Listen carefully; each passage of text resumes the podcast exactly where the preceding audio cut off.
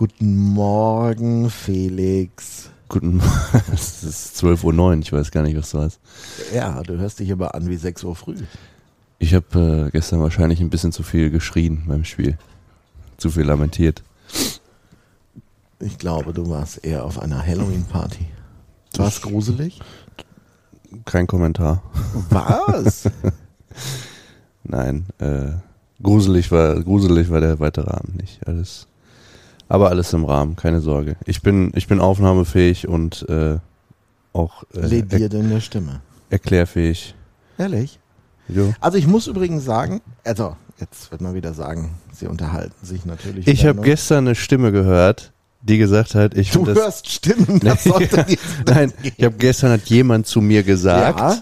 ähm, ich finde das geil, wenn ihr euch privat unterhaltet. Mhm. Er sagte immer, man merkt zwar immer, dass du da, also dass ich da keinen Bock drauf hätte, aber das wird stimmt. Mirko ja nicht interessieren. Stimmt. So gut, ja, dann mach dir keine Sorgen, du wirst auch in Zukunft auf deine Kosten kommen. Ja, versprochen. Es folgt der Beweis. Nein, ich wollte jetzt zuallererst mal sagen, weißt du, was mir wirklich gut gefallen hat? Ja, Das Halloween-Trikot. das stimmt. Das sah schön aus. Ich mochte das Blau, wirklich.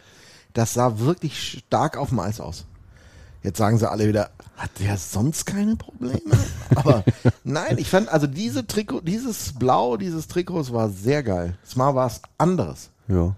Die, also die dunkelblau und schwarz war eine, war eine gute Kombination auf jeden Fall. Mhm. Hat Konsti gut gemacht. War doch Konsti, oder? Das war wie bei gefühlt allen Trikots der letzten 25 Jahre, war auch das unser Grafiker Konsti, ja. Ja. Soll er, vielleicht können wir ja nächstes Jahr mal drüber reden, dass dieses Blaue nochmal ein bisschen Einzug hält. Intensiver. Wir sind immer offen für, also er macht das ja nicht alleine. Er Oder Achtung, ich mach mal einen Scherz. um. Ich mach mal einen Scherz. Im Playoff-Trikot für die Saison. Ja, Mir ist da gerade nicht nach Lachen zumute, ehrlicherweise. Mhm. Gut, also was war gruseliger? Die Party oder das Spiel? Ich hoffe die Party. Es war beides nicht gruselig, ehrlicherweise. Also, also das, dass die Party nicht gruselig war, enttäuscht mich. Ja, nee, es ist einfach, äh, äh, mir, Merkt ihr was? ich will, ja, ich will, ich will doch gar nichts aus meinem scheiß Privatleben erzählen. Ich hatte im Anschluss einen netten Abend, du hoffentlich auch. Ja, mein Abend war mega. So, siehst du, das, das freut mich für uns Ich habe, beide. glaube ich, 20 Mal mit Holger Speckern telefoniert. Ja, gut. Gestern Abend. Ich sag ja, das äh, hört sich nach einem schönen Abend Ja, an. War mega. das denn gruselig? Ja, mit Specki zu telefonieren? Weiß nicht. Auf jeden Fall, äh, Sonntag gibt's die neue Folge der Doku, hat er mir erzählt. Mhm. Und er wollte noch was wissen. Und dann wollte er noch was wissen und wollte noch was wissen. Und dann, naja, Sonntag, Magenta Sport. Rund um die Übertragung. Ja, am, ich glaube, es ist der Mega Magenta Sporttag. 16.30 Uhr Roosters gegen Bremerhaven. Da können wir nicht gucken. Da müssen wir spielen. Ja, da können wir nicht gucken. Rundrum schon. Ist ja auch äh, erste Retro-Greme in der deutschen Eishockey-Liga. Wird auch spannend. Tja. Ja. Und worum geht's da so? Das interessiert mich jetzt gar nicht. Ich wollte noch mal über, über die gruselige Party sprechen. Aber du erzählst keine Details. Nö. Also ohne Verkleiden würde ich tippen. Ich keine Zeit für gehabt. Ja, du, bisschen aber die anderen?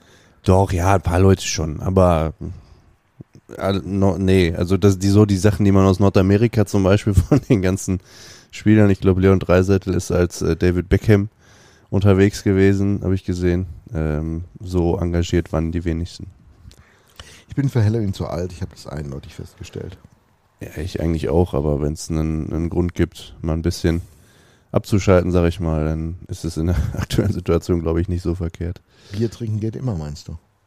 Oder was, niemand, trink, was trinkst du denn eigentlich niemand spricht. Abend? Mein Gott, ey, das ist, Ey, kein will Mensch. Ich sag's nochmal, ein kein Mensch. Ich will dir einfach nur ein Gespräch aufzwingen. Ja, kein Mensch, kein Mensch möchte es hören. Aber gut, ähm, nee, ich habe Hattet ihr einen besonderen Roosters-Drink? nein, nein, nein. Ich habe, äh, ich habe im, ja, es Ja, ist, sorry, ist also- langweilig, ist halt so, ist Ja, das es ist Privatleben. wirklich interess- langweilig. Es interessiert ja auch keinen, ehrlicherweise, außer dich. Aber gut, ähm, nein, ich weißt habe, du, Felix, ich, ich weiß habe mit Mitte schwer 20, dein Leben ist. ich habe mit Mitte 20 gelernt, dass man besser die Finger vom Schnaps lässt bei solchen Abenden Okay. und das hat mich, bringt mich äh, Ja, zum Beispiel in die Verfassung jetzt hier mit dir einen Podcast aufnehmen zu können.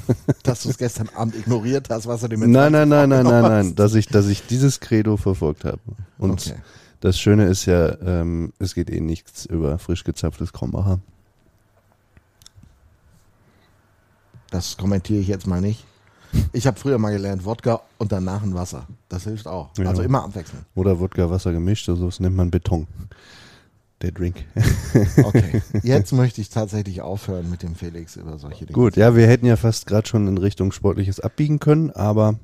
Ja, war eine Schade. Einbahnstraße. War ein Schild dran, durften wir noch nicht. Ja, durften wir jetzt, jetzt müssen wir links einmal um Blocke fahren und jetzt, ja, gehen wir, jetzt fahren wir links rein. abbiegen. Nein, äh, gruselig fand ich das Spiel gestern ehrlicherweise nicht. Und, nee, ich auch nicht. Ganz ähm, im Gegenteil sogar. Ja. Das ja, gruselig ist, dass wir dann keine Tore schießen, wo wirklich genug Chancen da waren in der, oder auch, also zumindest Phasen, in denen man durchaus mal ein Tor hätte schießen können. Das ist natürlich, ja, ich, ich muss auch ehrlicherweise sagen, diese ganzen Halloween-Quervergleiche, ich, ich habe auch keine Lust mehr drauf. Es ist einfach, ja, du verlierst so ein Spiel, wenn du da unten drin stehst. Und solche Spiele, gerade gegen München, die, glaube ich, sehr, sehr ungern hier spielen, was man auch gestern wieder gemerkt hat, ähm, haben wir natürlich auch schon mal gewonnen in der Vergangenheit. Ja, hast du. Also ich war ja leider in Wolfsburg. Das war wirklich gut von Wolfsburg übrigens. Das will ich nochmal in aller Deutlichkeit sagen. Ich habe diese Mannschaft in diesem Jahr schon öfter gesehen und äh, sie waren einfach mega gut. Und ich hätte an dem Abend, ähm, auch wenn ich auf Sport wetten würde, was ich ja bekanntlich nicht tue, hätte ich gesagt, du, das gewinnst du nicht gegen diese Mannschaft. Also mal unabhängig, wer da gekommen wäre. Ich sag mal, Mannheim in Bestbesetzung, München in einer anderen Form, als sie im Moment sind. Also die sind auch eindeutig auf dem aufsteigenden Ast, muss man auch mal sagen. Äh, aber ansonsten, glaube ich, hätte äh, sowohl Bremerhaven als auch Schwenningen da verloren. Das 7-0 war wie immer, ich sag mal, drei Tore zu hoch. Die Gründe, naja, die sind viel diskutiert. Da merkt man tatsächlich, meine ich, A, das Selbstvertrauen reicht nach zwei Siegen dann eben nicht, um sich da wieder rauszuwurschteln. Und das zweite ist, ähm, Pierre hatte schon recht, dass da etwas fehlte, was gestern Abend zum Beispiel da war. Und weißt du, woran du das gesehen hast? An diesem, an diesem Check, der da war von München, an einem unserer Spieler. Ich habe es jetzt nicht im Kopf, wer es war. Und plötzlich stürzen sich da drei Leute rein. Das ist die Form von Mentalität, die ich mir wünschen würde. Und die wir ja auch ähm, in der Vergangenheit manchmal schon vermisst haben, ehrlicherweise. Ne? Ehrlicherweise, genau. In der einen oder anderen Situation. Weil ich meine, in Wolfsburg war lustig, ich weiß nicht, ob du dich an die Szene erinnerst. Wolfsburg checkte Julian Krobot, da hat er sich auch mehr erschreckt als alles andere von den Wolfsburgern, an die Jenike um. Und dann war irgendwie gar keiner da, bis auf Kolinuk Bekele, der nun auch nicht als der Gun schlechthin bekannt ist. Und der sollte dann plötzlich antreten gegen seinen ehemaligen Mannschaftskollegen, der schon sagte, hey, hey, tut mir leid, tut mir leid. Das war so die Szene dieses Spiels, die dann irgendwo da war, weil äh, Colin ist nun gar nicht der Typ, der sowas macht. Wenn es sein muss, kann er das, aber dann trifft er auch auf einen anderen Kollegen und der entschuldigt hat sich. Der sich nicht mal bei einer, hat er sich nicht mal bei einer Wemserei in Köln die Hand gebrochen? Also, Vielleicht hat er daraus gelernt. Nicht so gewesen sein, ehrlicherweise.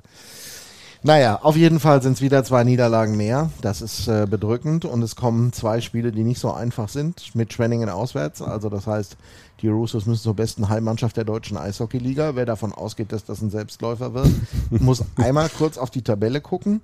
Der wird dann sehen, dass das eben nicht der Fall ist. Und das zweite ist Bremerhaven. Hier, das ist zumindest statistisch gesehen okay, aber bei denen läuft es auch gerade. Ja, und ähm, was, was sagt man jetzt Leuten, um ihnen Mut zu machen und zu sagen, hey, am Ende des Tages ist, ist dann doch ich, nichts an uns. Punkt. Nein, ne? bin, also ich habe ja schon mal gehört, dass das jetzt ein Restart in die Saison war. Das habe ich aber tatsächlich nur einmal von einem Spieler gehört. ähm, mal unabhängig von dem, was jetzt noch passiert, nach der Pause zählt. Da musst du jetzt irgendwie reinkommen und dann musst du irgendetwas tun, was die Köpfe so hinbiegt, dass ein bisschen was funktioniert. Ich glaube Weil halt, spielerisch braucht man nicht drüber reden. Selbst offensiv gegen Wolfsburg waren da Momente drin, das war sehr okay. Äh, die Fehler sind halt das Gravierendste und äh, da braucht man halt ein Konzept für. ich sag's ja, also was man halt, das ist keine Entschuldigung, aber was diesen Prozess, was du jetzt ja gerade sagst, so schwierig macht, ist, dass du ja immer auch noch jemanden auf der Gegenseite hast, der, der dich zu diesen Fehlern zwingen will, ja. Ähm, Wolfsburg wusste schon sehr genau, was sie zu tun haben und ähm, Ja, die waren exzellent im Scouting. Ja. So, jetzt muss man, weiß ich nicht, ob man dafür ein riesen Hockeyfachmann sein muss ähm, oder ob man einfach grundsätzliche. Das bist du doch, ist das super. Ja, ich habe denen aber den Gameplan ganz bestimmt nicht an die Hand gelegt. Ich hätte denen gesagt, schießt die Scheibe erstmal bei euch selber rein, dass wir mal eine Führung haben, weil da haben wir dann echt nicht schlecht ausgesehen bisher immer in dieser Saison. Und ähm, ich glaube, es ist einfach wichtig, dass man, klar, weil diese Gedanken kommen ja. So, jetzt hast du wieder an den, oh mein Gott, hm, Mist, sondern dass man da einfach äh, ähm, guckt, wie man, wie man damit sowas umgeht. Das ist ein, ist ein, ein mentales Thema. Und ich fand, das haben sie, haben die Jungs äh, gestern zweimal sehr gut gemacht. Ähm, und ja, der, der dritte Gegentreffer war dann so ein bisschen der, der Nackenschlag. Es ist, das ist zum Beispiel immer das Gleiche.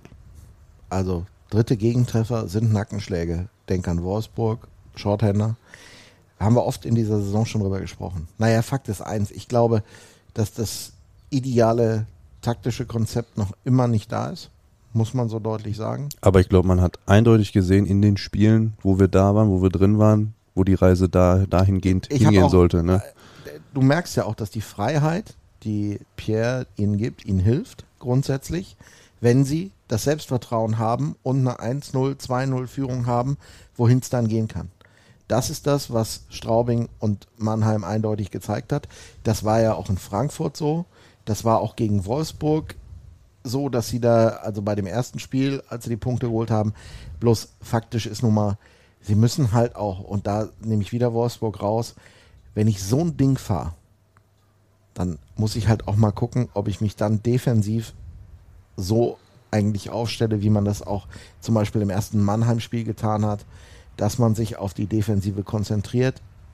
Diese Mannschaft hat schnelle Spieler, sie können umschalten und da ist mir die Sicherheit immer noch nicht so da, wie ich es mir wünsche.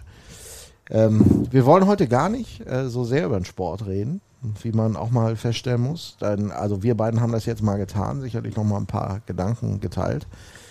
Ähm, aber es ist Zeit für einen Chef.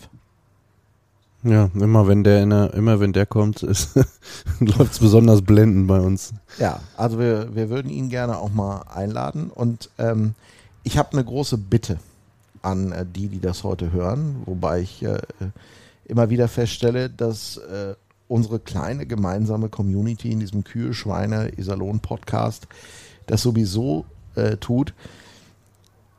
Geht einfach mal offen im Mindset an dieses Gespräch ran und sagt nicht wieder gleich Steine umdrehen, Kracher holen. Also vergesst mal alles äh, so das, was war, sondern lasst uns einfach mal dieses Gespräch führen, ohne dass wir irgendeine Voraussetzung dafür aufnehmen. Und dann denkt da hinterher über all das nach, was war. Nicht, weil wir es tatsächlich schon aufgezeichnet hätten, Nee, wir sondern wir noch labern jetzt, bevor, Zeitpunkt, ja. bevor der, äh, äh, dein Chef kommt. Aber ähm, wir versuchen heute einfach nochmal in äh, die Details zu gehen und wir werden nicht mit ihm großartig über den Sport reden. Da sagt er ja auch immer ehrlich, er hält sich da am meisten raus. Die Betonung liegt wir auf immer- meist. Nee, er sagt ja auch selber, er hat, er hat, äh, hat ja auch keine Ahnung. Hm, Dann, so, naja. das gilt für, da sitzen dann quasi drei Leute, die keine Ahnung von Eishockey haben hier gleich und unterhalten sich über Eishockey. Ja, das versuchen wir mal in geilen Kühlschweine Iserlohn Podcast. Versucht's einfach mal. Wir tun's auch und versuchen einfach mal diese Situation in irgendeiner Form mit ihm gemeinsam zu analysieren und äh, seid äh, versprochen, äh, nee, ich verspreche, auch wenn Felix ja immer nicht so tief graben kann. Ich versuche mal zu graben. Mal gucken, was ich. ja, genau. Ich stelle meinem Chef mal die ganz unangenehmen Fragen. Die Live on Air ist eine Riesenidee. Entschuldigt. Ja, aber wieso muss auch mutig sein? ja, genau. Mutig. Nein, er kommt ja, um diese Fragen zu beantworten. Ich meine, das ist ja nun wirklich so, und das hat er auch vor einem Jahr gemacht, als er da war. Ähm, man muss einfach auch brav mal zwischen den Zeilen lesen, sich bestimmte Passagen einfach nochmal anhören. Das hilft bei einem Rechtsanwalt immer ganz ungemein. Und, ähm, das Geile ist, dass du das jetzt halt alles wirklich erzählst, ohne dass Nein, wir das wissen, wie so. das Gespräch Ja. gelaufen ist, Ja, weil das ist er ist noch so. nicht da und wir ziehen das jetzt heute in einem durch. Deshalb, ähm, aber ich würde es trotzdem alles so unterschreiben und ehrlicherweise glaube ich auch, dass es nach dem, nach dem Gespräch so ist, weil ähm, ja, man kann ja vielleicht dann auch mal, äh, ohne diese, diese Voreingenommenheit, die du gerade beschrieben hast, dann im Nachgang mal vergleichen, hey, ähm, werden da vielleicht schon der ein oder andere Ton anders angeschlagen als in der ich, Vergangenheit. Und ich will ne? noch eins klarstellen. Es, ich ich habe immer so in den letzten Wochen, auch wenn man mal äh, mit jemandem diskutiert hat, so Folgendes gehört. Ja, der Brück soll weg. Ich muss an eins erinnern bei diesem ganzen Thema. Also das der gesagt? Hummel soll weg, Brück soll weg. Ich muss an, an Ja, bei diesem Thema weg. eins erinnern. Ja, ja. Ja, da- Alle da- weg. das ist jetzt, das ist jetzt Mhm. äh, dein Thema. Ich wollte eigentlich damit nur eins sagen. Wir dürfen kurz eins nicht vergessen. Die Struktur in der deutschen Eishockeyliga ist nicht mit der muss weg. Dem Mann gehört ein Teil dieses Vereins. Dafür hat er Geld ausgegeben, wie jetzt wie viel? Elf andere insgesamt, korrekt? Zehn? Nee, zehn. Zehn, Also, zehn andere. ja. Zehn andere. Diese Herrschaften, denen gehört dieser Club und die werden wir nicht los, auch wenn wir schreien, dass die gehen sollen. Das will ich nur mal eben sagen. So ist die Konstruktion in der deutschen Eishockeyliga. Das ist eine GmbH und Co. KG und Anteile gehören Menschen. Der kann nur als Geschäftsführer zurücktreten. Nicht mehr tun, sondern er bleibt dann drin. Und ehrlicherweise, das muss man auch mal sagen, äh, dürfen wir auch die Vergangenheit nicht immer komplett ignorieren, was da war. Denn gerade diejenigen, die sich finanziell engagieren, haben jetzt seit über 20 Jahren dafür gesorgt, dass dieser Club da ist. Das nur mal vorneweg. Und jetzt fangen wir einfach mal an, oder? ja, wird langsamer Zeit. Bitte. Kühe, Schweine, Iserlohn. Der Radio MK Rooster Hockey Podcast. Dorfradio für Sauerland. Für Fans vom Seilersee mit Felix Dutsch und Mirko Heinz. Wer macht denn jetzt den Anfang, Mirko? Ich würde sagen, du. Ich offensichtlich. Du darfst so den Anfang machen. Deinem Glas Cola in der Nein, Hand. wir freuen uns ja erstmal, dass er da ist. Ja, auch wenn, wir haben es ja gerade schon gesagt, Herr Brück, immer wenn Sie zu Gast sind, äh, läuft's nicht so. Muss man vorsichtig Ja, ich hätte auch mal Lust auf ein Jahr ohne Podcast mit Ihnen, ehrlicherweise. Gott sei Dank bin ich ja deshalb nur so selten da. Wir müssen ein bisschen aufpassen, dass wir das nicht ins Lächerliche abdriften lassen. Nee, also wir, wir waren gerade bei dem Punkt, ähm, eigentlich war das nicht so schlecht gegen München, haben also sozusagen den Sport so ein bisschen abgearbeitet und wollen mit Ihnen jetzt so ein bisschen darüber sprechen, was äh, so passiert ist an Entscheidungen am Seiler See. Und dieser Podcast hat ja zum ersten Mal, weil Sie letzte Woche beruflich auch unterwegs waren, nochmal eine Stimme von Ihnen abseits deiner Pressemitteilung, Felix. Fangen wir einfach nochmal mit Greg Poss an und gar nicht mit der sportlichen Entscheidung, ähm, sondern tatsächlich mit der menschlichen Entscheidung. Vor einem Jahr geholt. Ich will jetzt nicht sagen, als Messias aufgebaut, aber schon in der Hoffnung, dass das alles geht. Wie schwer ist es Ihnen gefallen, diese Entscheidung zu treffen? Rein menschlich erstmal.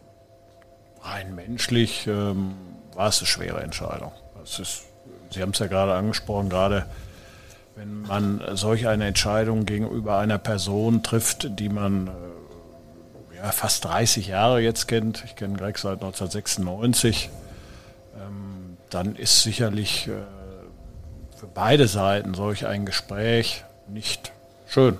Das muss man ganz klar sagen. Und deswegen auf der anderen Seite weiß ich, und das waren die Tage jetzt danach, wir hatten jetzt danach schon mal Kontakt miteinander, ähm, dass wenn die ersten Emotionen auf beiden Seiten so ein bisschen runtergegangen sind und man ja, so ein bisschen Abstand hat, was immer sinnvoll ist, dass man dann auch wieder eine gute Gesprächsbasis findet und auch hat.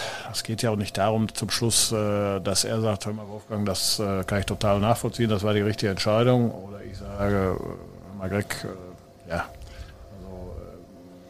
das muss jetzt verstehen, sondern entscheidend ist, dass man einfach wieder in eine Kommunikation kommt und diese menschliche Seite, die Sie gerade angesprochen haben, auch die Freundschaft darüber nicht verloren geht. Felix und ich hatten, hatten Greg, ohne dass wir wussten, was sie im Verlaufe ja wahrscheinlich des Abends oder so oder der Nacht entschieden haben, hier noch im Podcast. Und ich glaube, wir können von uns aus sagen, dass wir schon den Eindruck hatten, dass er, wie hast du es beschrieben, dass er tatsächlich auch ein bisschen Ich weiß nicht, worauf du hinaus willst, aber ich, naja, wie Greg hier gesessen hat in diesem Podcast. Ja, Das wir war haben ihn- nicht der Greg, den wir Ja, schon an ja, anderer Stelle mal erlebt haben. Definitiv. Wir haben ihn äh, ein bisschen verändert äh, erlebt, was aber, glaube ich, halt auch ähm, ja auf die Gesamtsituation zurückzuführen ist, letztlich. Aber vielleicht kann man da mal die Frage stellen, wie Sie ihn erlebt haben in den, also jetzt letzten Wochen und Monaten. Ich möchte vielleicht noch eine- Ergänzung machen zu dem, was ich am Anfang gesagt habe, was vielleicht aber auch zeigt, wie ich ticke, wie vielleicht aber auch die Gesellschafter insgesamt ticken. Ähm, es ist ja unbestreitbar, dass gerade auf Greg, ich habe es gerade erzählt von der Historie her, wir uns lange kennen. Und der eine oder andere könnte ja vielleicht der Meinung sein, wenn man Menschen sehr lange kennt, dass man dann nicht die notwendige Distanz oder auch Stringenz in seinem Verhalten hat, um dann Entscheidungen zu treffen, die vielleicht dann in dem Moment nicht schön sind für diese Freundschaft, Bekanntschaft und die lange Zeit, die man miteinander verbracht hat. Das ist aber nicht so, weil letztendlich treffen wir alle, die da in der Verantwortung stehen und ich besonders immer im Sinne aus meiner Überzeugung heraus der Sache und des Wohles des Vereins. Das heißt, auch wenn ich jetzt einen Menschen ein halbes Jahr erst kenne oder 30 Jahre kenne, immer das, was wir tun, auch die Gesellschafter, die dann in die Abstimmung eingenommen treffen, die Entscheidung nach sachlichen Gründen und in der Überzeugung, das ist das Beste in dem Moment. Ob es dann wirklich immer das Beste ist, so wie sie es in den Unternehmen auch immer tun, wie ich es tue, in meinem Unternehmen, dass wir immer sagen, okay, es gibt die und die Sachgründe, die dafür sprechen. Und diese Sachgründe sehen wir, da kann man dann immer drüber streiten, ob sie richtig oder falsch sind, auch wenn wir diese Person, ob Frau oder Mann, sehr, sehr lange kennen. Und das ist mir nochmal ganz wichtig. Das heißt also, egal um was es hier geht, das ist, glaube ich, aber was auch so, so prägend für diesen Verein seit 30 Jahren jetzt ist. Natürlich sind da Emotionen im Rennen und natürlich sind da auch Freundschaften erwachsen. Man kennt viele Leute, das wäre ja auch komisch. Das ist ja eigentlich diesem, ja, ich sage mal, Familienunternehmen inne. Das ist in einem Familienunternehmen. Also das macht es ja auch aus, Kontinuität, ehrlicherweise, was wir uns alle wünschen. Aber wenn dann der Punkt da ist, wo man aus Sachgründen der Meinung ist, man muss jetzt eine Entscheidung treffen, die man im Grunde, ich sage mal, auch eine Ehescheidung will man nicht. Aber wenn es dann soweit ist, dann vollzieht man das, weil man der Meinung ist, die Sachgründe sprechen dafür. Auch wenn man diesen Menschen mal sehr gemocht hat oder wenn man überhaupt noch eine Freundschaft zukünftig mit diesem Menschen hat. Und das liegt mir schon am Herzen, darauf mal hinzuweisen. Es werden hier Entscheidungen auf absoluter Sachbasis getroffen.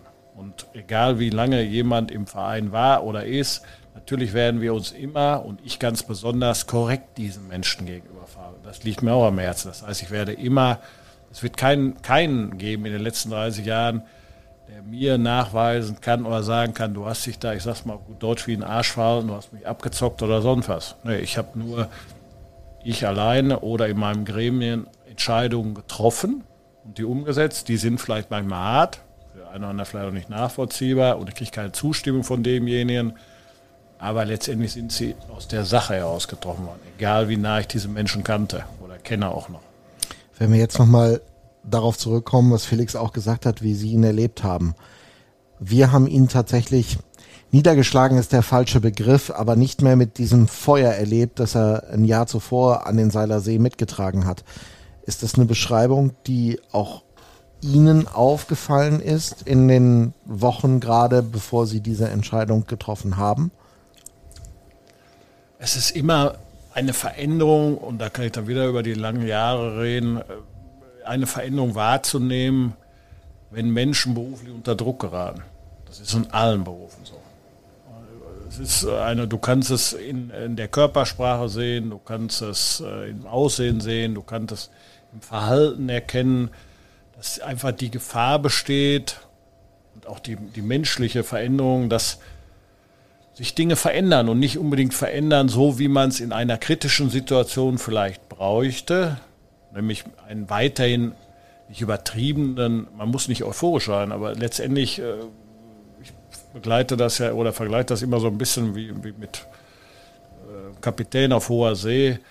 Wenn Sturm aufzieht und der Kapitän ist der Erste, der leichenblass ist und schon nach dem Beiboot fragt und überlegt, naja, wann springe ich denn jetzt über Bord, dass dann die anderen Passagiere an Bord noch ruhig bleiben, das ist vielleicht nicht ganz so zu erwarten. Und man hat, man sieht häufig, dass äh, dass diese Menschen dann, wie gesagt, diese erkennbaren Veränderungen durchlaufen und vielleicht nicht mehr diese positive Aura, die dann sehr, sehr hilfreich wäre. Ja, weil zum Schluss ist es ja so, dass alle, egal ob jemand wirklich Sport betrieben hat oder nicht, du kannst dir jede Sportart angucken.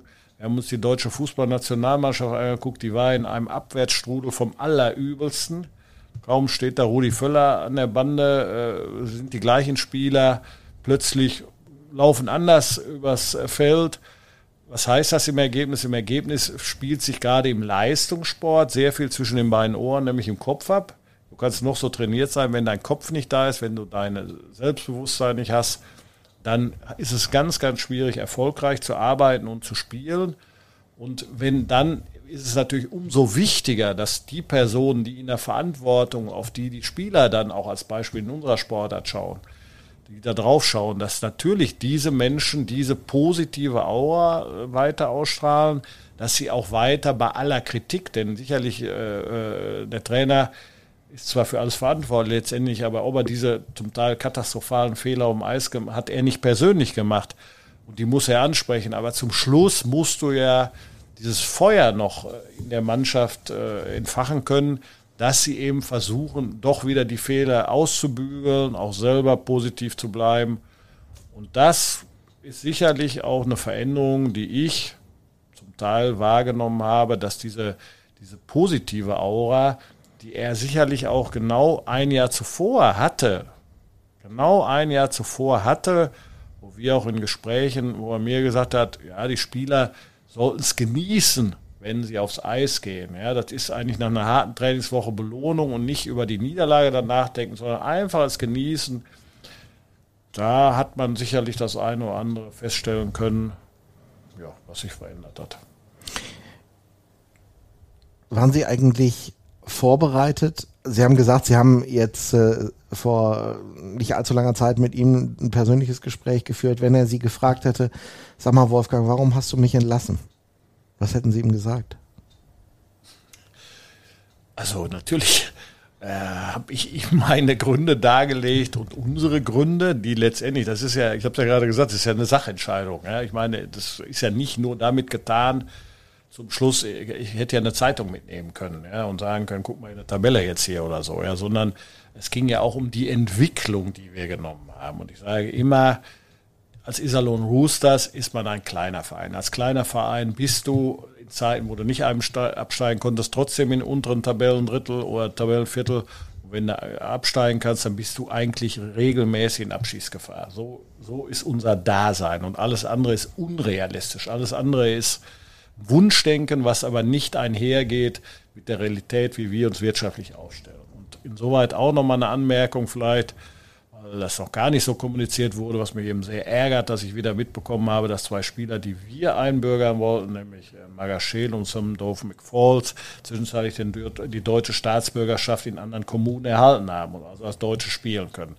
Das sage ich immer wieder, es gibt nicht nur wirtschaftliche enge Rahmenbedingungen hier in Iserlohn, sondern es gibt auch vielleicht mangelnde Unterstützung in den Bereichen, die ich mir gerne von der Stadt wünschen würde.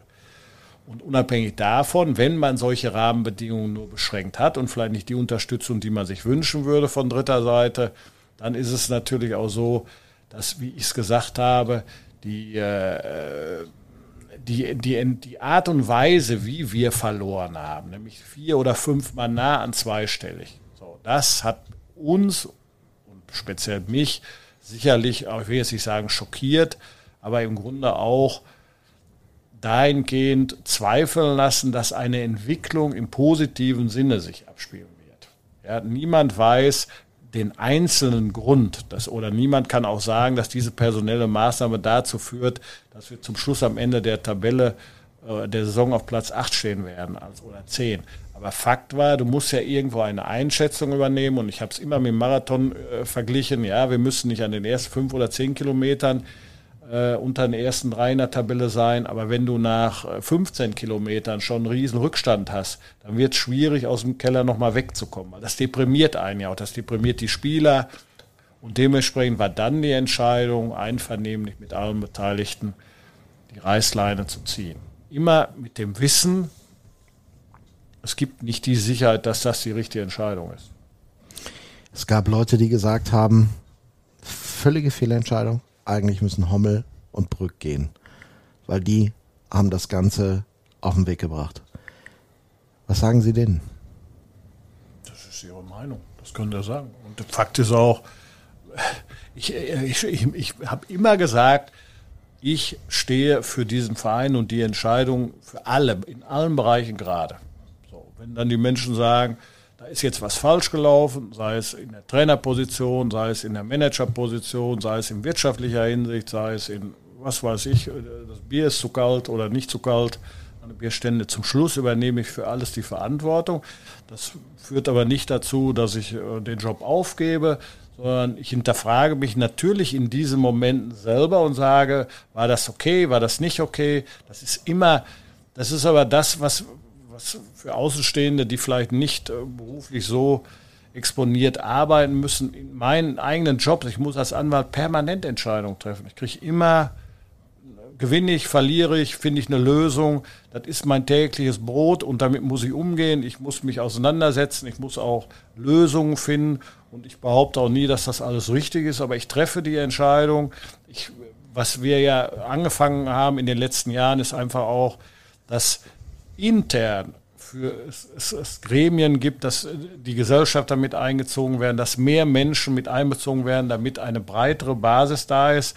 Trotzdem ist mir völlig klar, und das übernehme ich auch für alle anderen, die damit involviert sind, übernehme ich letztendlich den Tadel und die Kritik. Und äh, Herr Deutsch hat es ja gesagt, irgendwann hoffe ich, dass die Menschen mich gar nicht mehr wahrnehmen werden, weil dann haben wir sportlichen Erfolg. Dann werde ich, ich werde immer gefragt werden. Das ist jetzt arg aus dem Zusammenhang gerissen, aber. wir haben gut. ja drüber gesprochen. Ich gehe damit um. Oh. Wenn du diesen Job in dem Verein machst, dann wirst du nicht gefeiert werden. Dann wirst du immer als den, den Erfolg hat die Mannschaft, manchmal auch die Trainer, aber meist die Mannschaft. Da interessiert keine Geschäftsführung, da interessiert keine Gesellschaft, da interessiert gar nichts.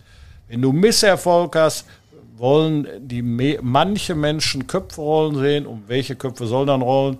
Du kannst keine Spieler in die Köpfe abschlagen, im Sinnbild, sinnbildlich natürlich jetzt gesprochen, sondern dann geht es um den Manager, den Trainer und die Geschäftsführung. So, das ist mein Job seit 30 Jahren. Ähm, und deswegen, ich finde das aber auch korrekt. Ich jammer da überhaupt nicht drüber. Das ist etwas, womit ich mich seit den vielen Jahrzehnten auch umgeben habe und das losgewählt habe, aber weil ich es eben in anderen Bereichen genauso kenne, also vielleicht nicht so ganz so emotional und vielleicht bin ich da doch etwas erfolgreicher, weil meine Rahmenbedingungen vielleicht besser sind, aber das, äh, da gibt es nichts zu jammern. Und solange ich Bock darauf habe, mache ich das auch und wenn ich keinen Bock mehr habe, dann lasse ich es. Ganz persönlich und menschlich reden wir natürlich einerseits über den Trainer, wir reden aber auch andererseits in diesen Tagen über Christian Hommel. Wenn euch jetzt so die Frage fehlt, wie geht's denn weiter auf der Trainerposition? Ja, wir kommen dazu, keine Sorge. Ich will aber diesen, diesen Strang einfach so ein bisschen fortsetzen. Ja, wir müssen ja gucken, dass die Leute bis zum Ende dranbleiben. Wir können nicht die. Richtig, das kommt auch noch dazu, äh, damit wir schön unsere. Wir haben den Werbepartner. Wir haben den Werbepartner vergessen. Okay, oh, dann ja. machen wir gleich, wenn wir einen Break haben. Also wir bleiben jetzt mal eben äh, beim Thema. Also über den, über den Trainer haben wir gesprochen, warum er nicht mehr Trainer ist am Seilersee. Jetzt war unverkennbar zu hören, dass ähm, sich bestimmte Fanlager wünschen, dass äh, auch der Manager am besten nicht mehr Manager dieses Vereins ist. Sie haben sich bis zu diesem Zeitpunkt klar hinter Christian gestellt und gesagt, es ist nicht an der Zeit. Warum ist das Ihre Überzeugung? warum soll ich welche Entscheidung treffen? So, jetzt, wenn Sie sagen, aus einem Teil, und ich betone nur, es ist nicht unbedingt die Masse, ja, sondern ein, aber egal, ob es einer fordert, ob zehn Mann einen Banner hochhalten, ob es zehn irgendwo in den sozialen Medien schreiben, die Antwort darauf ist ja, wie gesagt, wir treffen Sachentscheidungen. Und die Frage ist, in dem Moment ist das eine, welche Gründe würden dafür sprechen? Selbstverständlich die große Kritik, die zum Teil mit Sicherheit auch berechtigt ist, weil darüber sind wir definitiv enttäuscht, ist die Art und Weise, wie wir Hockey spielen und die Punktausbeute. So, so weit im Keller hat uns keiner erwartet. Wollten wir auch selber nicht sein. Das, und das wollten wir nicht. Wir können Zwölfter sein mit 18 Punkten meinetwegen, haben viele Spiele gewonnen, aber die anderen sind eben auch mit dem Rennen. Das ist die Art und Weise. Aber die Art und Weise, wie wir Hockey spielen und dass wir so tief im Keller stecken, das befriedigt definitiv gar keinen. So, jetzt ist die Frage, woran liegt's? Und eine Hauptverantwortlichkeit des Managers ist sicherlich die Zusammenstellung des Kaders in Abstimmung mit dem gesamten Trainerstaff. So. Jetzt ist aber die Kernaussage von allen, auch von dem, von Greg und allen anderen, die im Umfeld und im Trainerstab da tätig sind, dass dieser Kader doch durchaus besser ist, als er bisher gespielt hat. Das heißt, dieser Vorwurf ist noch nicht erwiesen, dass wirklich der Kader so schlecht ist, zum Teil wie er jetzt gespielt hat. So, das heißt, wenn ich jetzt aber sage, wir haben ja nachverpflichtet mit Gormley, mit Hunter und mit äh, äh, Taro. Den nennen alle Hunter, weil der Nachname, so schwierig auszusprechen. So aber ich habe ich hab's hab, übrigens auch falsch gemacht. Ne? Ich habe äh, in, dem, in dem Kommentar äh, Shenkurek anstatt Shenkarek gesagt. Aber auch nur aus der Euphorie heraus. ich habe sie alle bei Vornamen gerade, gedacht. Aber von daher, egal. So, das heißt, wir, ja, ja, gut, so ich dachte, er heißt mit Vornamen Gormley. Also von daher, äh, äh, so, ist aus meiner Sicht der Kader, wie er da jetzt aktuell steht, absolut wettbewerbsfähig, zumindest nicht ganz im Keller zu stehen. So. Deswegen war er es jetzt aus, wie gesagt, aus, auch aus Sicht der Gesellschaft eine populistische Entscheidung gewesen, zu sagen, wir trennen uns von dem ähm, Manager. So. Das ändert nichts daran, dass wir im Gesamtkontext uns die Situation immer anschauen und sagen, okay, wie bewerten wir etwas? Ja, die Frage ist ja auch, wie bewertet Christian das selber? Wie bewerten wir das?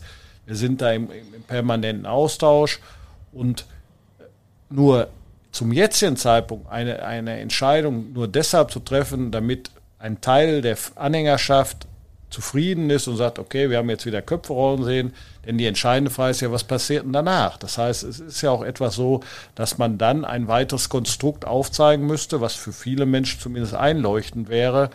Und das wäre dann als Beispiel wieder die nächste Aufgabe von uns, daran zu arbeiten. Aber in dem Moment, im Grunde nur aus einem Impuls und aus Emotionalität heraus und nur um dem Nachgeben, was sehr einfach gewesen wäre, da treffen wir solch eine Entscheidung nicht. Sie haben gerade über die Gebetsmühlen gesprochen, die ja immer wieder das rekapitulieren. Ich will das mal einmal durchbrechen und mal eine Frage stellen. Ich bin gespannt, ob Sie es mir beantworten. Hat Christian Hommel tatsächlich in dieser Saison immer die letzte Entscheidung gehabt? Oder war Greg auch stark genug, um bestimmte Personalentscheidungen bei der Auswahl von Spielern dieser Mannschaft zu treffen? Aus dem heraus wie ich es mitbekommen habe, war es niemals eine Entscheidung alleine von Christian Hommel.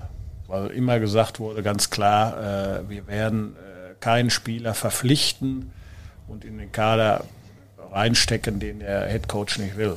Das hat eine klare Szene gegeben, wo wir äh, zum Ende der Vorbereitung darüber diskutiert haben, ob wir jetzt äh, den neuen Ausländer, äh, also neuen Stürmer noch verpflichten klare Botschaft von der vom, äh, vom Head Coach, nein, will er nicht in dem Moment. Und dann haben wir gesagt, machen wir nicht. So einfach ist das. Das heißt, von Beginn an der letzten Saison, sowohl bei den Exit-Gesprächen mit dem alten Kader als auch äh, über den Sommerpausen, es hat einvernehmlich zu jedem einzelnen Spieler Videokonferenzen gegeben, auch als Greg in Amerika war. Jede Woche ist darüber gesprochen worden. Es waren vier äh, Trainer involviert. Also man kann im Nachhinein sagen, vielleicht waren zu viele involviert, aber Fakt war, das ist ein Kader, der mit allen, die im sportlichen Bereich äh, verantwortlich zeichnen, eins zu eins abgestimmt war. Nun haben wir in der letzten Woche eine Entwicklung erlebt. Felix hat die nach außen hin dokumentiert. Ich glaube, weil es dir auch im Sinne dieses Vereins sehr, sehr wichtig war, weil man Grenzen auch mal aufzeigen muss. Was ich persönlich zu dem ganzen Thema zu sagen habe, spielt in dem Moment eigentlich gar keine Rolle, aber ja, also sagen wir es mal so. Na, ich hatte schon den Eindruck, dass es dir insofern ein Anliegen war, mal zu sagen, okay, bis hier noch nicht weiter. Also sagen wir es mal gehört so. ja auch zu deinem Job, oder? Du kriegst mit, was Christian mitkriegt, was bei Christian passiert und am Ende des Tages ist es, glaube ich, auch dann einfach wichtig an der Stelle zu symbolisieren, hey, wenn wir oder ich als dein Kollege, Mitarbeiter, sonst irgendwas, als Teil dieser, wir sagen dann an der Stelle, glaube ich, ganz passend, Roosters Familie, irgendwas tun kann, um äh, gewiss, damit gewisse Dinge nicht passieren, dann bin ich der allererste, der da vorne mit an der, äh, an der Front steht. Und ähm, ja, Christian ähm, war dann auch gewillt, das so zu tun, mitzumachen. Und ähm, da bin ich ehrlicherweise sehr, sehr froh, dass das bei uns im Verein äh, eine relativ klar und deutliche Vorgehensweise zu dem Thema dann auch gab. Ich war ziemlich froh, dass auch viele Fans das genauso gesehen haben. Sie haben sich in einem Statement sehr deutlich. Also, Sie sind ja eher manchmal ausgleichend unterwegs und nicht in aller Deutlichkeit. Warum war es an der Stelle für Sie so wichtig, Klartext zu reden und äh, dem Felix da ein paar Dinge mitzugeben, die so klar und deutlich zum Ausdruck gebracht worden sind? Das ist, äh, es ist ein, eine Grenze überschritten worden, wo ich gedacht habe, die würde äh, bei den Iserlohn Roosters nicht überschritten werden, nämlich das Eingreifen, das in die Privatsphäre eines Familienmitglieds, Mitarbeiters in exponierter Stellung, dem eben die Kinder bedroht werden, äh, in seinem Haus äh, Dinge vorfallen.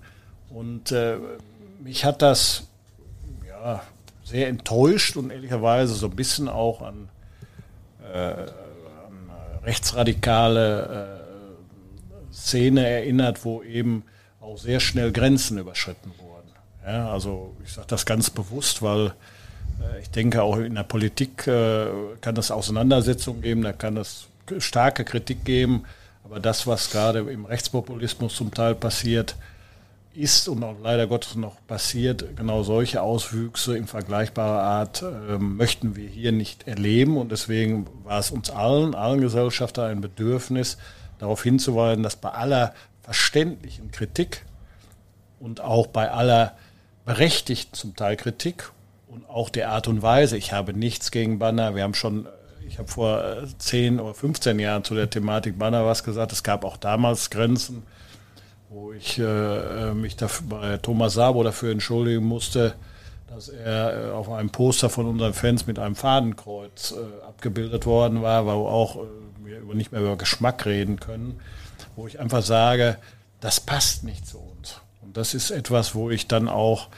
äh, einfach auch A, sensibilisieren möchte, was ich gerade gesagt habe, weil es ein gesellschaftspolitisches Thema ist. Es werden Grenzen auch in Social Media äh, Bereichen überschritten, wo Leute persönlich angegriffen werden.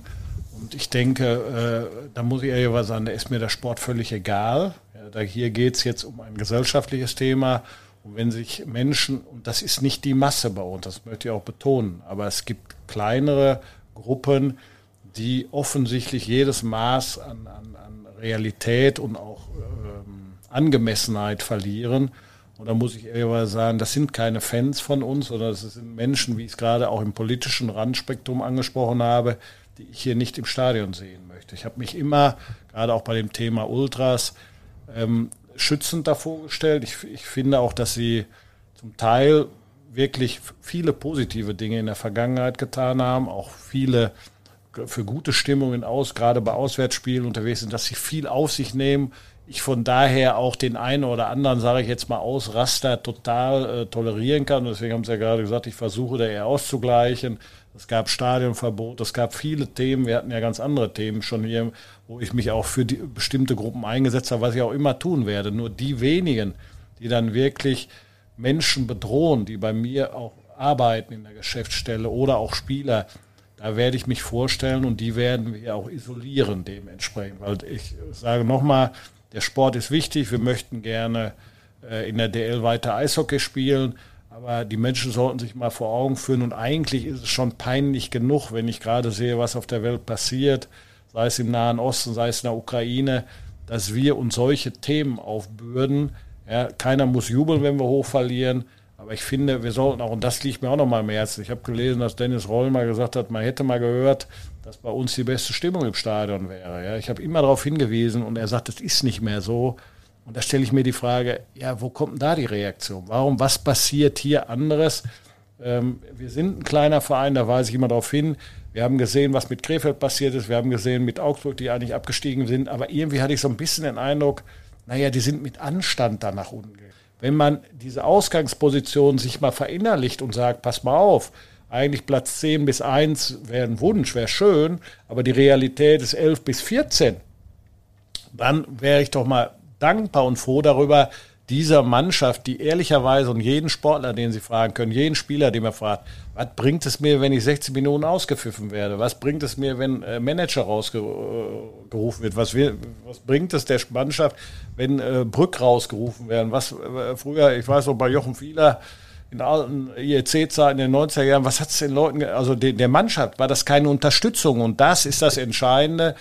Da würde ich gerne mal Banner hochhalten und, und sagen den Leuten, hör mal, äh, habt ihr überhaupt verstanden, was es heißt, Fan der Iserlohn Roosters zu sein? Da heißt es nicht eben nur Meisterschaft zu feiern, sondern da heißt es ähnlich wie bei den Unabsteigbaren in Bochum eigentlich jedes Jahr gegen Abstieg zu kämpfen. Und wir haben jetzt den Abstieg.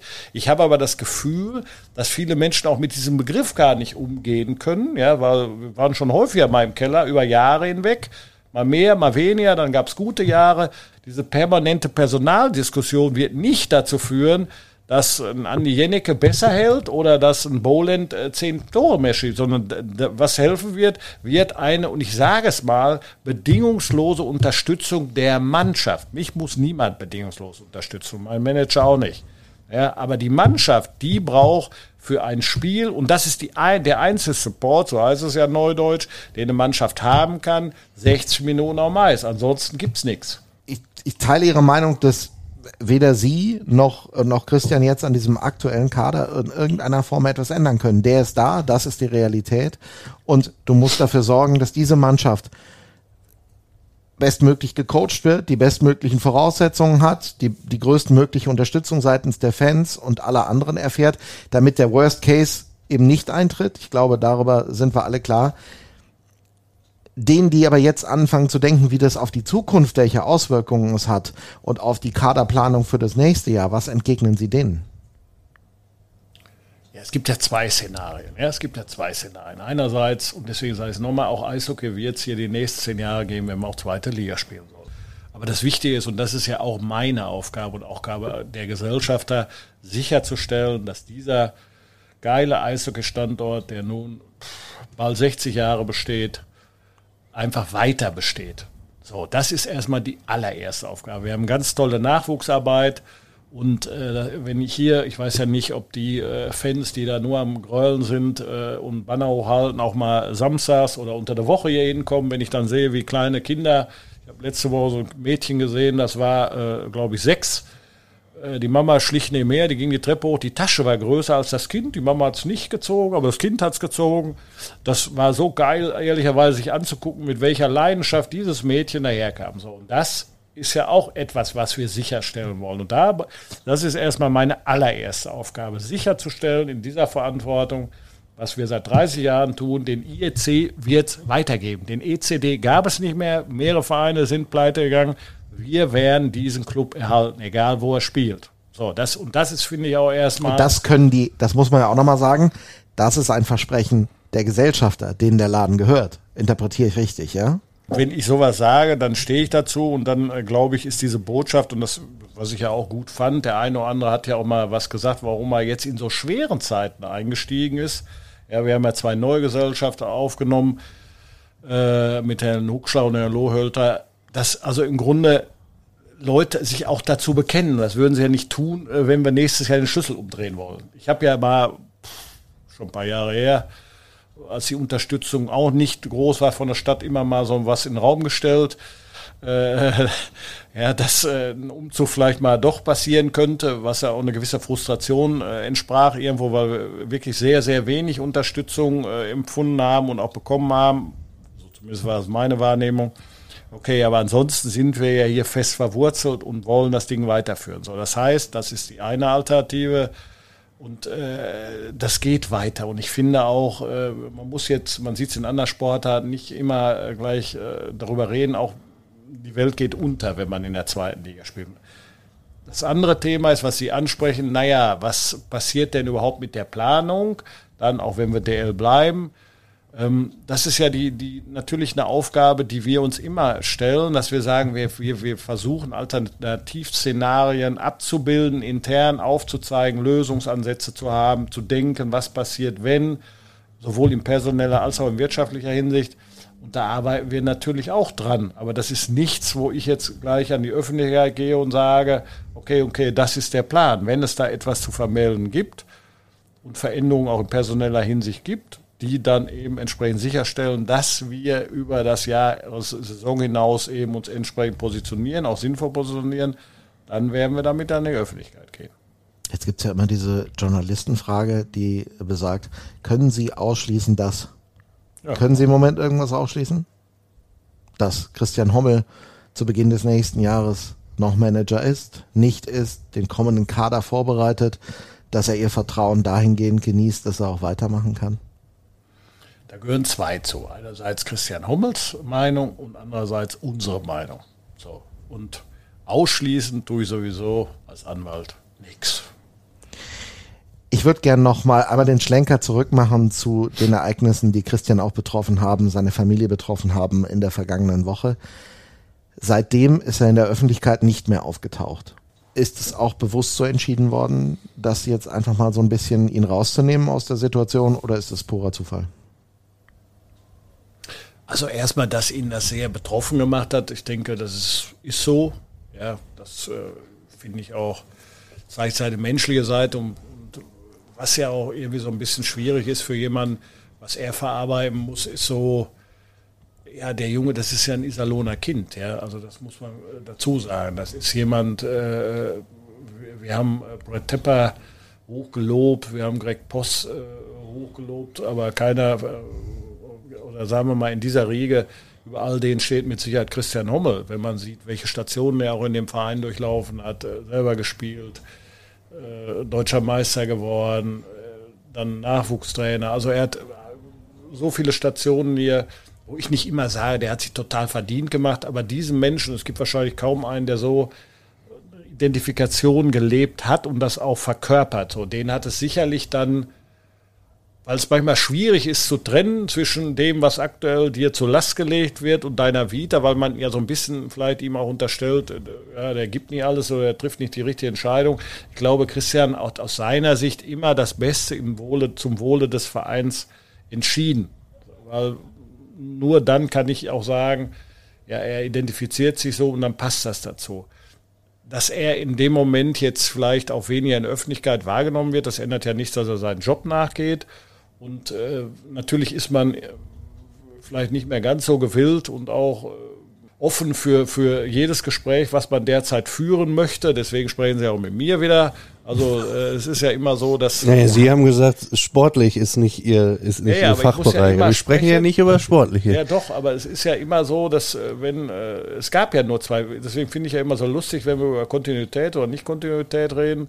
Es gab ja in der Historie in den letzten 30 Jahren nur zwei sportliche Leiter hier. Also von daher kontinuierlich hat kein Verein ja DL gearbeitet.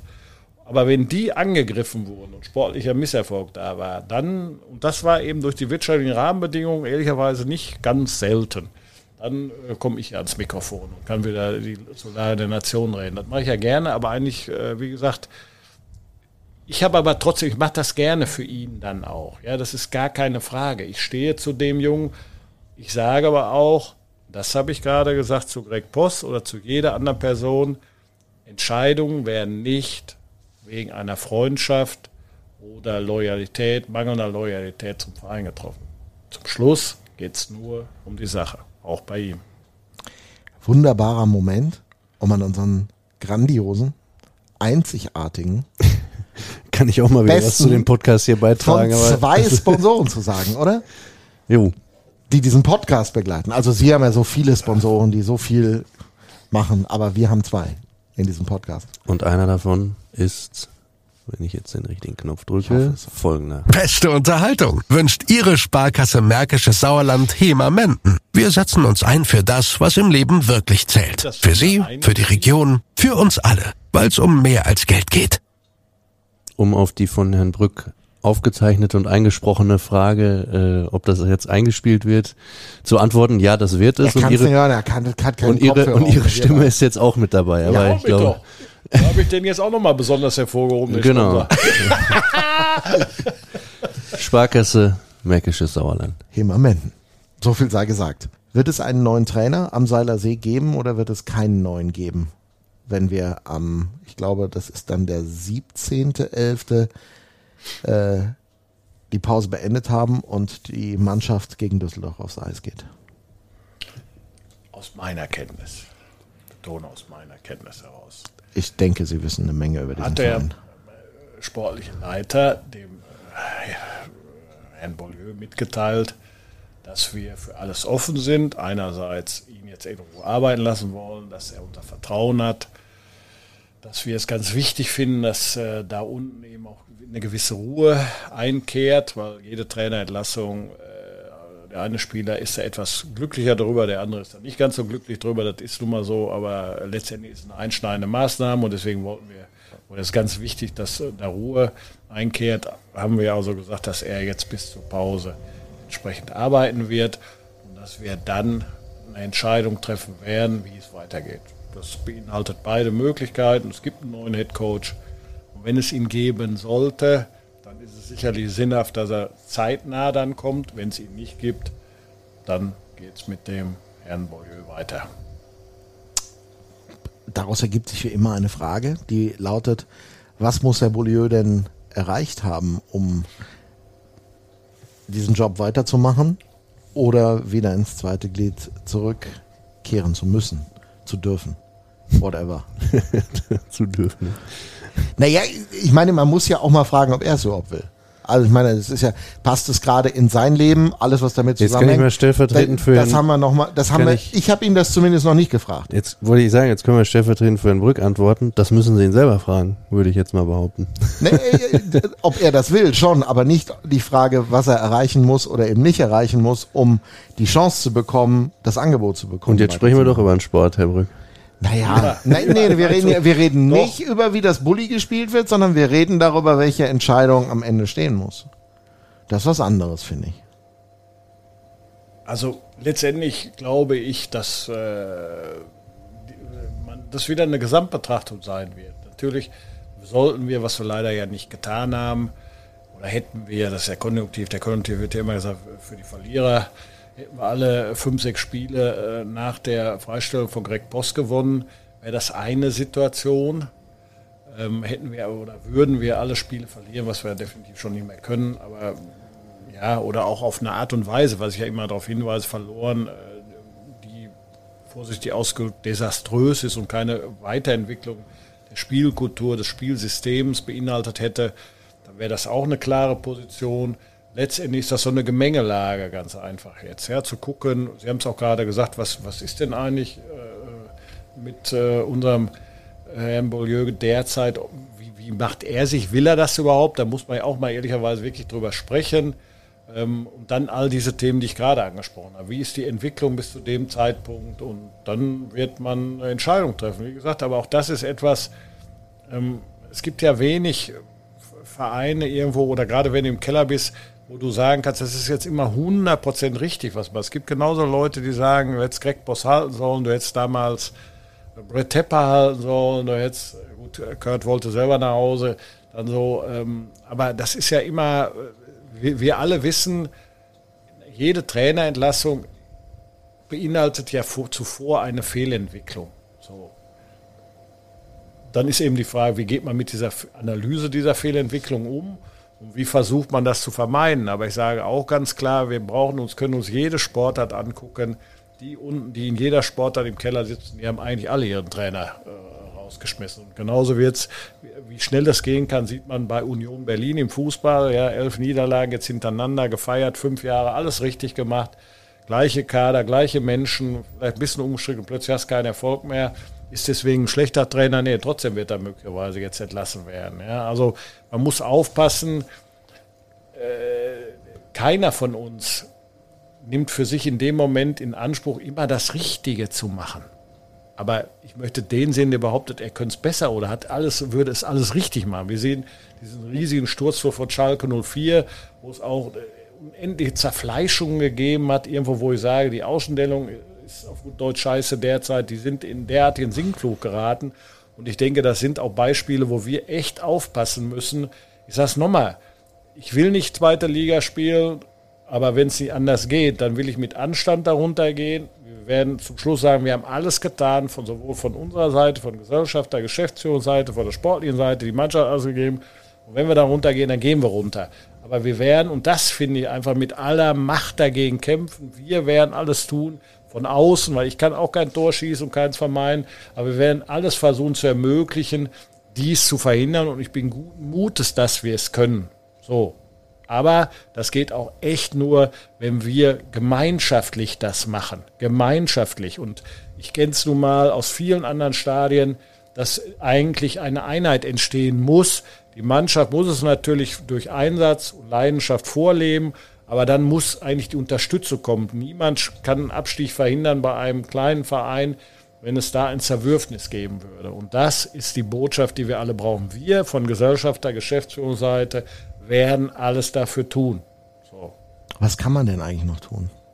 Also, außer den Trainer gegebenenfalls zu tauschen, eine Ausländerposition noch in der Theorie zu besetzen. Was passiert oder was kann passieren? Erstmal, dass man die Ruhe bewahrt. Nach außen sich nicht jetzt in, in, in Auseinandersetzung gibt auf, auf Eigentümerseite. Das ist ja so. Wir könnten ja theoretisch uns auch äh, gegenseitig äh, zerfleischen, was aber überhaupt nicht der Fall ist. Das ist ja auch das, wo, wo, wo jeder weiß, es gibt Drucksituationen in einem Wirtschaft, in einem Leben, einem unternehmerischen Leben.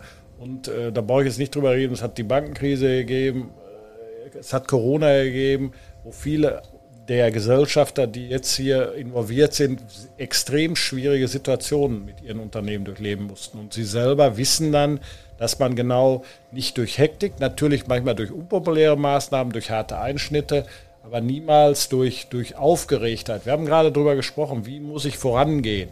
Und das tue ich nicht, indem ich populistisch äh, rumschreie, indem ich populistisch irgendwelche Äußerungen mache in der Öffentlichkeit, sondern das, was intern zu diskutieren und zu besprechen ist, das wird sehr hart angesprochen, das ist gar keine Frage, aber es bleibt eben intern, weil ich habe nichts davon, es sei denn, ich will etwas gefährden, was ja sowieso sehr auf dünnem Eis ist, weil wir reden ja über eine Krise. So, darüber, und ich glaube, das ist ja auch, wenn ich äh, dann konkret auf eine Rolle komme, wenn ich jetzt als äh, Geschäftsführer, äh, wo es mir durchaus mal manchmal nachstehen würde, äh, Spieler in der Öffentlichkeit äh, in eine Pfanne hauen würde und würde sagen, hör mal, der Verteidiger, äh, der läuft ja wie so eine prima Bannerina da übers Eis. Äh, können wir mal ein bisschen Körper spielen oder was ist jetzt so, ja? Oder warum trifft der Spieler 15 Spiele kein Tor? Ja, wie kommt das dann bei einem Arbeitnehmer mit oder an, der ja im Grunde das Unternehmen aus der Krise rausführen soll.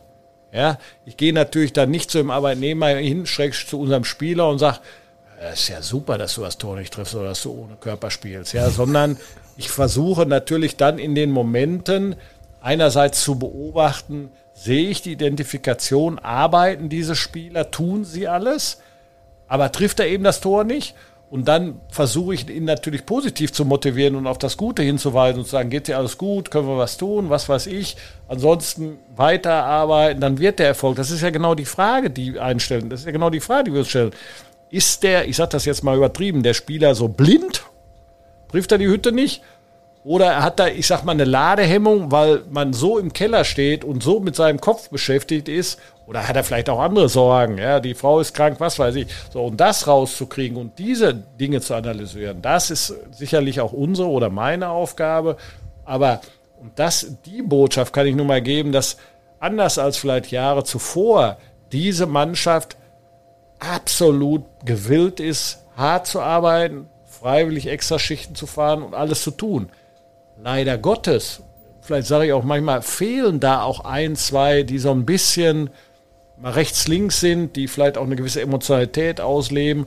Dann hatten wir das Pech mit dem, dass unser Kapitän nach dem ersten Spiel, der sicherlich ein Spieler ist, Labrie, der irgendwo eine Emotionalität da reinbringt. Dann fehlt mit Gormley ein sehr guter Verteidiger, unglückliche Verletzung, so. Das heißt, die, die vielleicht auch eine gewisse körperliche Komponente da reinbringen. Aber Fakt ist, in solch einer Situation positiv beeinflussen als Gesellschaft der Geschäftsführung, auch sportliche Leitung ist eigentlich, den Prozess positiv zu begleiten und nicht in Hektik zu verfallen, nicht in Hysterie zu verfallen, sondern die Orientierung immer zu behalten und wenn man Entscheidungen treffen muss, diese auch sachlich weiterhin bis zur letzten Sekunde zu treffen. Haben Sie eigentlich eine Erklärung dafür, auch jetzt nach Ihrer Beschreibung, warum für viele dieses Gefühl da ist, es ist einfach alles schlecht? Also ich habe manchmal den Eindruck, also natürlich ärgert man sich, wenn man emotional eine Verbindung hat, vor allen Dingen zu diesem Verein. Da soll es mehrere tausend Menschen geben, die das wirklich haben. Und na klar, wenn du nicht regelmäßig Erfolg hast, sondern wenn es immer wieder Rückschläge gibt, ärgerst du dich, jubelst mal wieder, ist so. Es gibt immer mehr gefühlt, die einfach sagen, das ist alles schlecht und die diese Details, die Sie ja auch gerade beschrieben haben, mit diesem einen Spieler, der glücklicherweise ja dann auch mal gestern getroffen hat für sich, habe mich sehr darüber gefreut, für ihn ganz persönlich, mal unabhängig vom Ergebnis, dass man einfach zu der Erkenntnis kommt, ja, alles ist schlecht und das komplett, also diese menschlichen Faktoren und so weiter, einfach alles außen vor lässt. Warum passiert das? Ist das ein genereller Trend in der Gesellschaft oder ist das ein individueller Fehler der Iserlohn Roosters? Also erstmal zu Cornell äh, nochmal kurzes Wort, den habe ich nicht persönlich gemeint, aber äh, weil das ist zum Beispiel Spieler. Der hat gelitten in den letzten Wochen. So, dem mache ich überhaupt keinen Vorwurf. Das ist ein Spieler, der, der da hatten wir Anfragen letztes Jahr von einem Verein. Wir haben die Entscheidung, die sportliche Leitung hat die Entscheidung getroffen, wir möchten ihn unbedingt halten.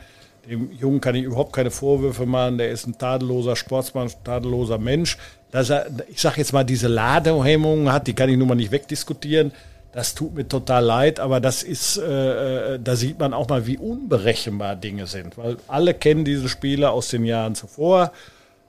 Das kommt dann noch on top. Du hast teilweise Importspieler, wo du sagst, naja, die könnten besser performen und die wollen auch besser performen. Den Spieler kannten alle. Also von daher kann es über seine sportliche Qualifikation sowohl bei anderen DL-Clubs sehr wertgeschätzt als auch bei uns nicht geben. Nur als Beispiel. Deswegen sage ich, da habe ich solch einem Spieler kann ich nur Vertrauen aussprechen und man hat es, glaube ich, gestern auch gesehen, wie er sich gefreut hat, als er sein erstes Tor geschossen hat. Also das ist auch mal ganz klar. Das ist so ein typisches Beispiel. Soll ich da draufhauen? Nee, da kann ich nicht draufhauen. Ich weiß, der tut alles, der leidet wie ein Hund. Das ist nun mal Sport. Das ist anders, als wenn ich an der Maschine stehe, einen Knopf runterdrücke oder einen Hebel ziehe. Dieses Gefühl, ich glaube, dass es zum Teil starke Schwarz-Weiß-Sehen in der Gesellschaft gibt. Das ist tatsächlich so. Entweder ist es gut oder du bist schlecht. Das ist eine starke Polarisierung.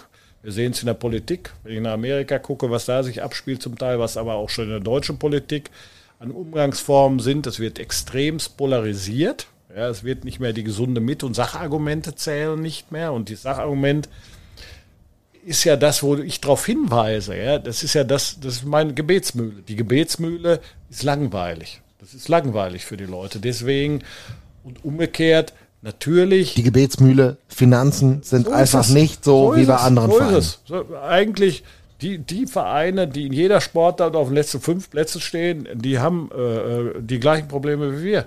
So, eigentlich, deswegen steigst du vielleicht einmal wieder besser ab, spielst Halbfinale, zweite Liga, dann wirst du gefeiert. Oder spielst Finale, zweite Liga, ist besser für die Leute. Auf den ersten Moment.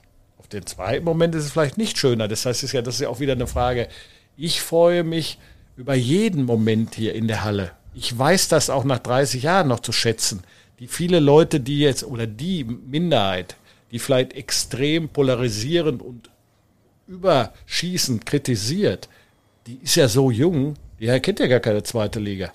Ja, also ich sag mal, äh, wer, ähm, sagen wir mal, unter 30 äh, Jahre alt ist oder 35, der hat ja nie zweite Liga bei uns erlebt. Der weiß ja gar nicht, wie Hockey ist. Wir spielen seit 2000 erste Liga. So, da sage ich, äh, seid doch mal, freut euch doch. Freut euch, dass ihr Mannschaften wie Berlin sind. Sonst kannst du gegen Weiden spielen. Nichts gegen Weiden oder sonstige Mannschaften. Ja, also das ist ja ein Thema, aber es ändert auch nichts daran, Und das ist sicherlich auch unsere Aufgabe, mal Lichtblicke zu zeigen und irgendwo wieder eine sportliche Entwicklung zu zeigen. Das ist korrekt. Wir hatten eine gute Saison, eine wirklich gute Saison, unabhängig davon, dass damals ja eine Zweiteilung gab. Das war, als wir gegen Berlin im Viertelfinale Die vor Corona-Saison, das, das war eine. Corona-Sinn, das war eine geile Saison. Wir haben super Eishockey gespielt, wir waren respektabel, nur leider durften die Zuschauer nicht in die Halle rein. So, aber für einen kleinen Verein ist es eben nicht so, dass du jedes Jahr eine super Saison hast, sondern du hast vielleicht jeden nur dritte, vierte. Und den Vorwurf müsste uns natürlich gefallen, dass wir, und das habe ich auch immer gesagt, dass wir trotz beschränkter Möglichkeiten versuchen müssen, immer mal an die Playoffs ranzukommen. Das ist auch mein Anspruch, weil nur im Keller hocken macht einen auch müde. Da ist ein Denken, okay, wir fahren jetzt Formel 1 gegen Verstappen, der startet mit seinem Formel 1 Renner und ich fahre mit dem Golf. So, dann wollen wir doch mal gucken, warum schlagen wir den Typen eigentlich nicht? Warum fahren wir nicht schneller als der? Ja, weil wir eine lahme Kiste haben. Und warum haben wir eine lahme Kiste? Weil wir die, die wirtschaftlichen Rahmenbedingungen nicht haben. Dann lassen Sie mich eine Frage stellen, weil das immer wieder als Beispiel genannt wird. Warum hat sich Straubing rechts überholt? Weil sie mehr Geld ausgeben als wir. Erheblich Das ist mehr. klar, aber woher haben Sie die Kohle? Ja, die haben schon allein 2000 Zuschauer mehr als wir. Die haben schon allein 2000 Zuschauer mehr als wir, schrecklich 1500. Das ist mit Augsburg genau das gleiche. Augsburg hatte gestern 5600 Zuschauer. Wir hatten 3, 4. So, die hatten in der Abstiegssaison fast 6000 Zuschauer. Aber nur 600 passen rein. Das ist eine andere Mentalität. Da scheint offensichtlich bestimmte Gruppen sich eher bewusst zu sein, wie wichtig diese Sportart in der Region ist und auch für Augsburg. Was muss ein Unternehmer machen, wenn ein Unternehmen kurz vor der Insolvenz ist? Soll er dann Angst verbreiten oder soll er Hoffnung verbreiten? Soll er Wege aufzeigen oder nicht? Ich zeige Wege auf. Ich zeige etwas, wie es gehen könnte. Ich bin nicht sicher. Aber wenn ich sage, Jungs, wir werden sowieso in sechs Monaten pleite sein. Ja, was macht dann die Belegschaft? Die feiert krank, die bleiben zu Hause. Ich betone, die große Masse hat immer noch großen Respekt vor dem. Wenn sie sehen, die Spieler bemühen sich und geben Gas. Danke, Wolfgang Brück. So, wir müssen zum Abschluss zwei Dinge tun. Nochmal Danke sagen beim besten Sponsor der Welt. Das tun wir gleich. Vorher müssen wir aber wir Folgendes gleich, tun. okay. Wir müssen noch äh, Werbung machen für einen Doktor. Zahlt der dafür? Nein. Aber wir, das, der, er arbeitet ja für einen guten Zweck. Na gut. Also Jochen Veit, den kennt er ja alle. Das ist äh, der Mannschaftsarzt der Iserlohn Roosters. Der lässt es am Wochenende krachen. In seiner Heimat Nordwalde für einen guten Zweck. Ich habe mit ihm drüber gesprochen. Die, die zu uns kommen, erwartet auf jeden Fall eine, eine bunte Rockshow, Rock'n'Roll-Show mit, mit drei Bands, die unterschiedliche Sachen machen. Die erste Band covert, wie man das äh, nennen würde, aus dem Top-40-Bereich. Die zweite Band sind Profis, die heißen Bob B. Die machen 60er Jahre Rock'n'Roll, Rockabilly vom Feinsten, touren das ganze Jahr über Deutschland. Und die dritte Band ist dann der Band heißt Horst und die da wird ein nicht näher zu bezeichnender Arzt aus äh, Nordwalde, der auch die Roosters betreut, versuchen zu singen.